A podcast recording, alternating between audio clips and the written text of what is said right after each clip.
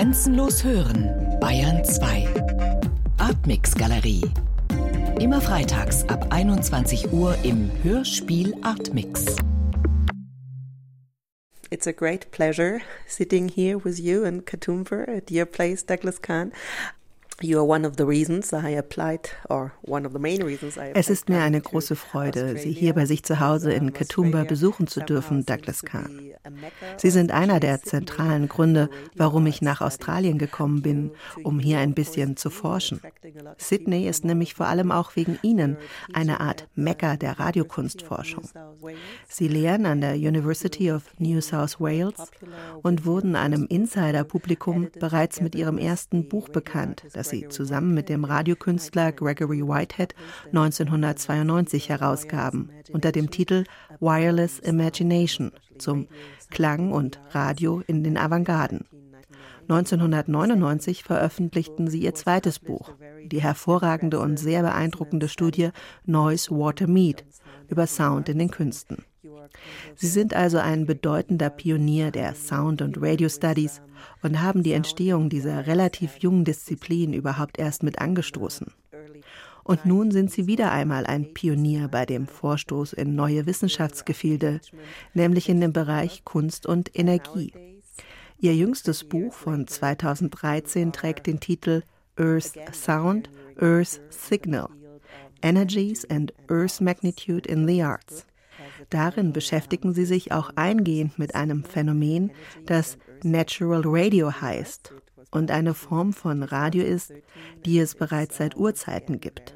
In ihrem Buch schreiben sie, Radio wurde gehört, bevor es erfunden wurde, und es wurde gesendet, bevor es gehört wurde.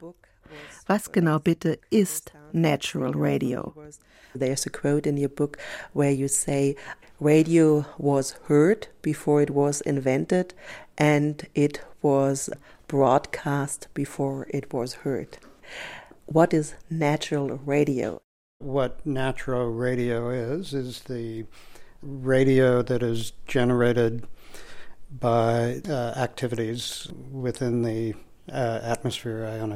Natural Radio ist Radio, das in der Erdatmosphäre entsteht, wenn bei Blitzen das elektromagnetische Spektrum explodiert. Während wir nur das Licht des Blitzes sehen, wird zugleich ungeheuer viel an Radio freigesetzt. Dabei entstehen wunderschöne Formen von Natural Radio. Uh, Sogenannte Whistlers, also Pfeifer, die manchmal sogar kleine Glissandi haben. Sie kennen das vielleicht. Man kann diese Whistlers hören, wenn man bei einem Gewitter sein Transistorradio anhat. Auch wenn der Blitz noch sehr weit entfernt ist, können Sie ihn schon im Radio als elektromagnetisches Knacksen hören. Das geschieht so. Wenn ein Blitz auf der Erde irgendwo einschlägt, prallt der Impuls dieses Einschlages wieder ab und die kleinen Energiepakete wandern über die magnetischen Feldlinien, die die Erde umgeben, bis hinaus ins Weltall und schließlich in einer großen Schleife wieder zurück zur Erde. Allerdings kommen sie dann natürlich auf der anderen Seite des Planeten wieder an. Die Hörer können sich das vielleicht am besten mit einem Stabmagnet und Eisenpfeilspänen vorstellen. Die kreisförmigen Magnetfeldlinien, die einen Stabmagnet umgeben, werden ja zum Beispiel auch sichtbar, wenn man auf einen Stabmagnet ein Stück Papier legt und Eisenpfeilspäne darauf streut. Genau das Gleiche passiert im Wesentlichen in der Magnetosphäre, die die Erde umgibt. Das kleine Energiepaket windet sich an der einen Seite der Erde hoch, reist entlang der Magnetfeldlinien bis ins Weltall und kommt auf der gegenüberliegenden Hemisphäre wieder runter. Manchmal prallen sie dort erneut ab und kommen schließlich sogar auf der ursprünglichen Seite wieder an. Dann hört man dieses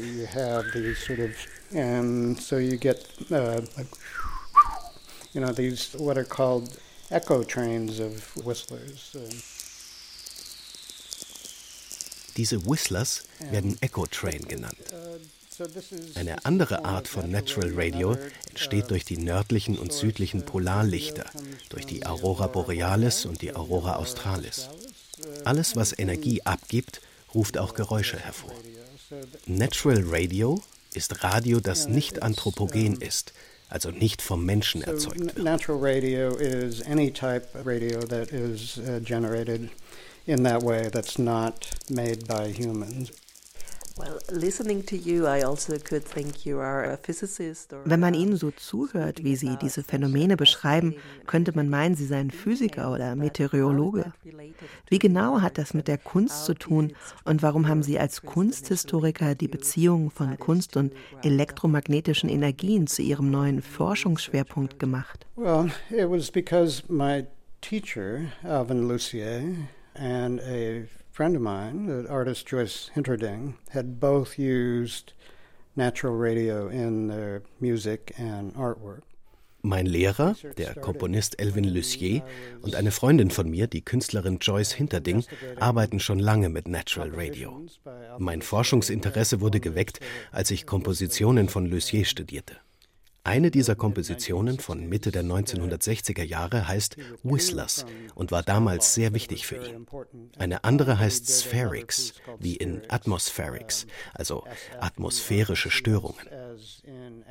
Die andere Künstlerin, mit deren Arbeiten ich mich schon lange beschäftige, was schließlich auch das Buch anregte, heißt Joyce Hinterding. Sie lebt nicht weit von hier in den Blue Mountains und arbeitet oft mit ihrem Partner David Haynes zusammen. Im August 2015 hatten sie eine große, sehr erfolgreiche Ausstellung im bedeutenden Museum of Contemporary Art hier in Sydney. Ich kenne die beiden seit den 1990ern und eine bedeutende Arbeit von Joyce heißt Areology.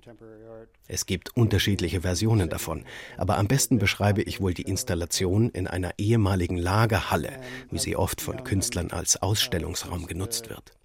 Stellen Sie sich in dieser Lagerhalle vier Säulen vor, die zu einem Rechteck verbunden werden können. In den USA nennt man die Fläche, die zwischen solchen vier Ecksäulen entsteht, eine Bucht oder ein Arbeitsfeld. Dieses Feld, dieser offene Raum zwischen den vier Säulen, ist ein strukturelles Element der Arbeit von 1995. Joyce hat nämlich 20 oder 30 Kilometer Kupferdraht genommen und ihn um diese vier Säulen gewickelt. So entstand ein Kubus, der an vier Seiten aus Kupferdraht besteht und natürlich aus der Decke und dem Boden. Das Werk an sich ist schon wunderschön. Aber was eigentlich passiert, ist, dass der Kupferdraht sich in eine Antenne verwandelt und zugleich zu einer Batterie wird. Die Kupferdrahtantenne zieht die gesamte Elektrizität, den Elektromagnetismus des leeren Innenfeldes an. Klemmt man nun einen Lautsprecher, der durch nichts anderes als die gespeicherte Energie betrieben wird, an den Kupferdraht, sind die Geräusche aus dem Draht zu hören. Das ist natürlich sehr wenig Energie, aber genug, um den Lautsprecher zu betreiben und einen schwachen Ton wiederzugeben. Für mich ist Areology eine wegweisende Arbeit. Es ist natürlich nicht sehr effizient, 30 Kilometer Kupferdraht dafür zu verwenden. Aber ich finde, diese Arbeit ist ein Sinnbild für die Möglichkeit einer anderen Beziehung zu den Energien, die uns umgeben. Ich glaube, es war 2002, als ich gebeten wurde, einen Vortrag zu halten über Datenatmosphären. Und ich entschied mich, über diese beiden Künstler und ihre Arbeit mit Natural Radio zu sprechen.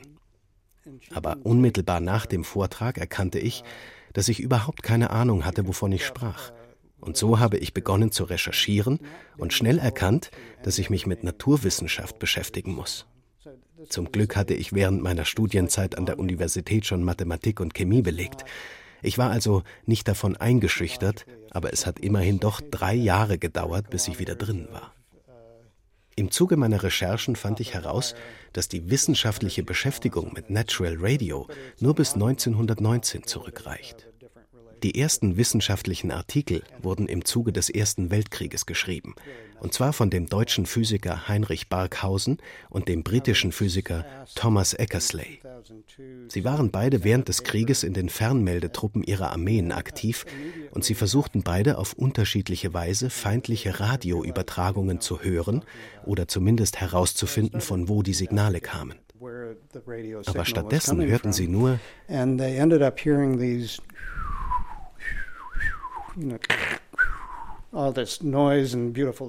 All diese Geräusche und wunderschönen Sounds. Barkhausen schreibt in seinem Artikel, dass sie geklungen hätten wie Muscheln, die über einen hinwegfliegen. Als ich begann, mich mit all dem zu beschäftigen, sagte ein Freund, der Künstler Paul de Marinis, zu mir, ich glaube, ich habe dazu in der Autobiografie von Thomas Watson mal was gelesen. Thomas Watson's autobiography. The assistant of Bell, the inventor of the telephone. Yes, Thomas Watson was Alexander Graham Bell's assistant. He, you know, the, as the legend goes, he was. Der Legende nach ist sein Name ja der erste in der Geschichte der modernen Telekommunikation, da er eines Tages den Befehl seines Bosses Bell hörte, Watson, komm her, ich brauche dich. Aber Watson hörte das nicht aus dem Zimmer nebenan, sondern über das allererste Telefon. Ich begann also zu Watson zu recherchieren, um mehr Informationen über ihn zu finden, und schließlich landete ich bei seinem Enkelsohn. Der war damals 83 Jahre alt und quasi die direkte Verbindung zum ersten Telefon von 1876. Sehr faszinierend. Wie auch immer, sein Enkelsohn erzählte mir jedenfalls von ganz vielen Streitschriften und anderen Texten, die Watson verfasst hatte, aber die nirgendwo offiziell erwähnt wurden. Alle Historiker hatten sich immer nur auf Abraham Graham Bell konzentriert. Watson hingegen arbeitete tagsüber mit Bell an der Entwicklung des Telefons, aber nachts, wenn ihre Telefontestverbindung, die eine halbe Meile lang war und über den Dächern von Boston hing, nicht genutzt wurde, lauschte Watson diesen merkwürdigen Geräuschen. Nachts störten auch keine konkurrierenden Telegrafenlinien mehr. Damals war nachts Sendepause, nicht so wie heute, wo 24 Stunden, sieben Tage die Woche lang ununterbrochen gesendet und gefunkt wird. Watson war ein sehr interessanter Typ. In seiner Autobiografie schreibt er, dass er sich als junger Mann auf das Dach einer Scheune legte und die ganze Nacht lang die Sterne ansah. Er muss wirklich sehr romantisch gewesen sein. Und genau so hörte er also 1876 nachts stundenlang völlig ungestört Natural Radio. Was passiert war, die Telefontestverbindung hatte sich in eine Antenne verwandelt, die Natural Radio Signale aus der Atmosphäre empfing. Niemand wusste damals, was eine Antenne ist. Das war 1876, zehn Jahre bevor Heinrich Hertz die Existenz elektromagnetischer Funkwellen bewies. Und sogar 20 Jahre vor Marconi, dem vermeintlichen Erfinder des Radios. Deswegen schreibe ich auch in meinem Buch, Radio wurde gehört, bevor es erfunden wurde. Es wurde unwissentlich von Thomas Watson gehört. Er war der erste Mensch auf der Erde, der Radio hörte, dank der technischen Apparatur, die ihm damals zur Verfügung stand. Während ich also versuchte, die Arbeiten von diesen beiden Künstlern zu verstehen, stieß ich immer mehr in die Wissenschaftsgeschichte vor. Aber es war nicht nur Wissenschaftsgeschichte, es war auch die Geschichte der Beobachtung wissenschaftlicher Phänomene durch Nichtwissenschaftler. Watson war kein Wissenschaftler, er hatte keine Ahnung, was er da hörte. Zuerst vermutete er, es seien vielleicht die Geräusche einer außerirdischen Spezies, aber diesen Gedanken verwarf er wieder, da die Signale seiner Ansicht nach dafür nicht regelmäßig genug waren. Dann dachte er, die Geräusche stammten von der Sonne, was der Sache schon näher kommt, da Sonnenstürme bei der Entstehung von Natural Radio und Polarlichtern tatsächlich eine Rolle spielen. Aber Geräusche, die von der Sonne kommen, werden natürlich nicht unmittelbar von einer Telefonverbindung übertragen. Ich weiß nicht, wie man Watsons Beobachtungen genau nennen soll. Vielleicht Graswurzelgeschichte der Naturphänomene in den Medien. Jedenfalls versuche ich durch die Erforschung der Geschichte von Natural Radio die Natur wieder in die Geschichte der modernen Medien und der Telekommunikation einzuführen, woraus sie ja lange Zeit völlig verdrängt worden war. Das ist die eine Geschichte, die sich für mich nach meinen Forschungen anders darstellt.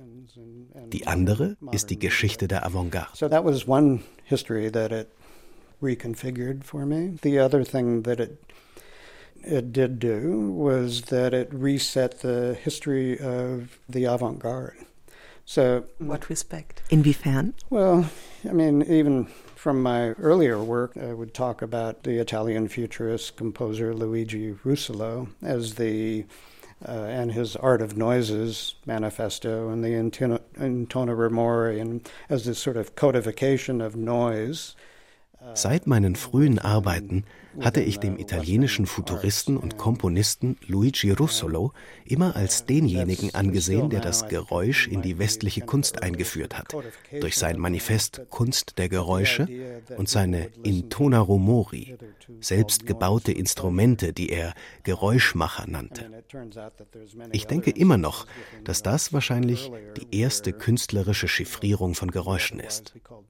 Aber die Idee, dass man Geräuschen auch lediglich zum Vergnügen zuhören kann, scheint mir doch bis zu Thomas Watson zurückzureichen. Anscheinend blieb er manchmal die ganze Nacht wach und lauschte, da er auch vom Dawn Chorus, vom Morgenkonzert schreibt. Das ist eine ganz bestimmte Art von Natural Radio, die man morgens als erstes hört. Wunderschön. Es klingt wie eine Vogelschar. Ich hoffe, Sie können Aufnahmen davon finden. Mit Watson war da also jemand, der das tat, was heute viele junge Leute in ihrer Jugend oder in ihren Zwanzigern machen und auch einige ältere Leute wie ich, wenn sie zu Konzerten gehen und sich Sounds anhören, die viele andere Leute gar nicht als Musik ansehen würden. Aber diese Geräusche sind wunderschön und sehr fesselnd. Watsons Hörerlebnis hat für mich den Beginn der Geschichte des Geräusches, wenn nicht als Kunst, so zumindest als ästhetische Erfahrung, um viele Jahre vorverlegt. Russolo war erst 1913. Aber mit Watson sind wir bei 1876 many years. So Russolo was 1913, and we uh, put it back to 1876. In Ihrem Buch vergleichen Sie diese Entdeckung, aus dem Weltall zurückkehrenden Whistlers lauschen zu können, mit dem berühmten Foto Blue Marble, das die NASA 1972 von der fragilen, verletzlichen blauen Murmel Erde gemacht hat. Dieses Bild wurde unbeschreiblich wichtig für die Umweltschutzbewegung. Würden Sie sagen, Thomas Watsons Entdeckung ist genauso wichtig für unser Umweltbewusstsein heute? Yeah, I don't think Watson appreciated that these sounds uh, were generated on the Earth. He didn't. He didn't know how they were generated, or that they went to uh, Uh, ich glaube nicht, dass sich Watson dieser Dimensionen bewusst war. Das früheste Beispiel einer energetischen Selbstwahrnehmung der Erde oder eines selbstreflexiven Moments der Erde war erst 1889. Ernst von Räuber-Paschwitz, excuse my pronunciation, he was a Ernst von Rehbeuer-Paschwitz, der deutsche Astronom und Geophysiker, registrierte damals in Potsdam mit seinem Seismographen ein gut 8000 Kilometer entferntes Erdbeben in Japan. Das Blue Marble Foto ist für mich eine Art von Selfie, das größte Selfie der Erde. Ich leugne nicht die Bedeutung dieses oder ähnlicher Fotos. Sie waren alle unglaublich wichtig. Aber es geht mir darum, von einem rein visuellen Register wegzukommen. Es gibt so viele andere Möglichkeiten, die Erde als Einheit wahrzunehmen. Natural Radio zum Beispiel oder Seismologie. Beides sind Beispiele dafür, dass man auf der einen Seite der Erde sein und zugleich wissen kann, was auf der anderen vor sich geht, ohne dass es Facebook ist. Bei dem Philosophen Immanuel Kant gibt es diese ästhetische Vorstellung des Erhabenen.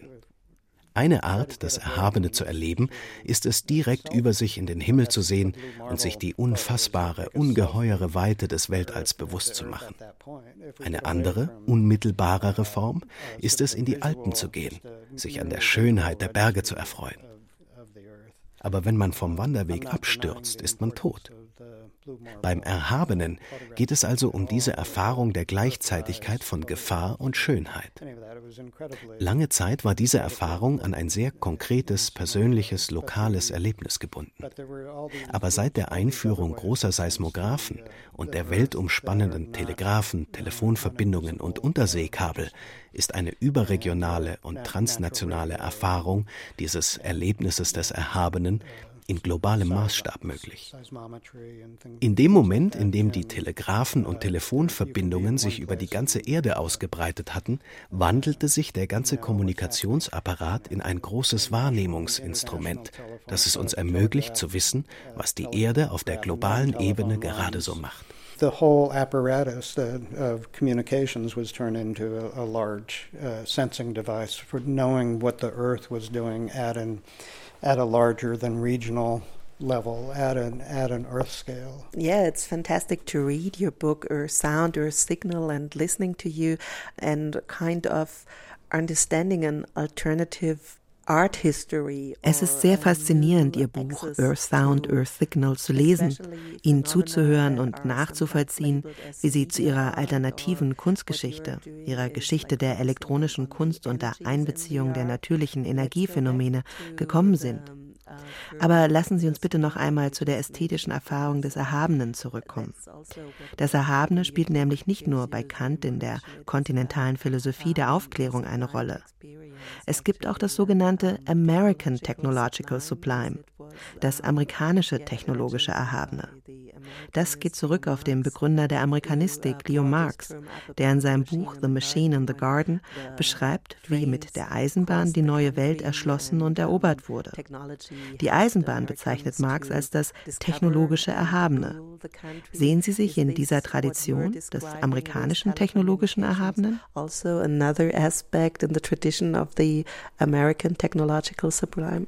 Well, I think it's uh, really a different part, the technological sublime, because that's often seen as more sort of an expression of brute technology. So Mir geht es um einen anderen Aspekt des technologisch Erhabenen. Allgemein wird damit ja eher ein brachialer Ausdruck von Technologie bezeichnet. In den USA zum Beispiel das Autobahnsystem, eine neue Brücke oder diese riesigen Wolkenkratzer. Als im 19. Jahrhundert die Eisenbahn die USA eroberte, folgten ihr entlang der Schienen jedoch auch die Telegrafenmasten mit ihren Verbindungen. Und diese Telegrafendrähte zwischen den Masten dienten nicht nur der Kommunikation, sondern waren auch Äolsharfen, Windharfen, also eine Art von Harfe, deren Saiten vom Wind zum Klingen gebracht werden. Der US-amerikanische Dichter und Philosoph Henry David Thoreau hat viel über diese Telegrafenharfe geschrieben, wie er sie nennt. Denn im Gegensatz zum rein poetischen und spirituellen, das in dem Wort äolisch mitschwingt, thematisiert Thoreau auch die Zerstörung der Natur, mit der das neue Medium einherging. Er kritisierte vieles am Telegraphen, aber zugleich lauschte er seinen Klängen aus ästhetischen Gründen. Er stellte sich sogar vor, dass die Telegrafenkabel den ganzen Planeten umspannen und die Erde in ein riesiges summendes Musikinstrument verwandeln. So eine Vorstellung von Erhabenheit ist natürlich ein ganz anderes Register als das der brachialen Kräfte der Technologie. Um das noch einmal zusammenzufassen. Der Unterschied zwischen Henry David Thoreau und Thomas Watson war, dass sie unterschiedliche ästhetische Phänomene der neuen Medien ihrer Zeit, des Telegraphen und des Telefons, wahrnahmen und beschrieben. Thoreau lauschte den Klängen, die außerhalb der Telegraphenkabel durch das Spiel des Windes mit ihnen erzeugt wurden. Watson hingegen lauschte mit Kopfhörern den Klängen, die innerhalb des Kabels der Telefontestverbindung übertragen wurden. Für diese Art von Klängen im Kabel musste ich eine Entsprechung zu äolisch finden. Ich spreche darum bei Watsons Klangerfahrungen von elektrosonischen Klängen. Wenn das Äolische die Klänge der Natur, die Musik der Natur und die entsprechende Wahrnehmung der Umwelt bezeichnet, dann steht das Elektrosonische für die gleiche Art der ästhetischen Wahrnehmung des elektromagnetischen Spektrums. Es handelt sich um unterschiedliche Register von Energie, wobei die elektromagnetische Energie aber in Klang verwandelt und so ebenfalls vom Menschen wahrgenommen werden kann. Ich denke, worum es mir letztlich bei all dem geht, ist die Homöostase, die Aufrechterhaltung des Gleichgewichts in unserem dynamischen, offenen Erde-Sonne-System. Es geht mir nicht nur um den Schutz der Umwelt auf der Erde, sondern es geht mir auch um unser Verhältnis zur Sonne. Es geht um die Herausforderung, ihre Energie zu verstehen. Ich habe mal mit der chilenisch-indigenen Dichterin und Künstlerin Cecilia Vicuña gesprochen. Sie sagte mir, dass diese Betonung der Energien und ein bewusstes Verhältnis zur Sonne und den Jahreszeiten etwas Uraltes, sehr Indigenes sei. Nur ein Bruchteil der Energien, mit denen wir auf der Erde zu tun haben, kommen nicht von der Sonne. Ich denke, wir müssen das verstehen und uns der Komplexität unseres Energiehaushaltes bewusst sein, wenn wir in unserer Umwelt wieder ein Gleichgewicht erreichen wollen. Und offensichtlich ist der beste Weg, zu so einem Gleichgewicht zu kommen, erst einmal über das komplexe Feld der Energien und ihr noch komplexeres Zusammenspiel nachzudenken. Künstler sind in der Hinsicht sehr gute Forscher. To reach this energy balance with our environment and it seems obvious that the best way to do that is to think of this complex uh, this complex array of energies and there there are even more complex set of interactions and and artists are very good investigators in that respect.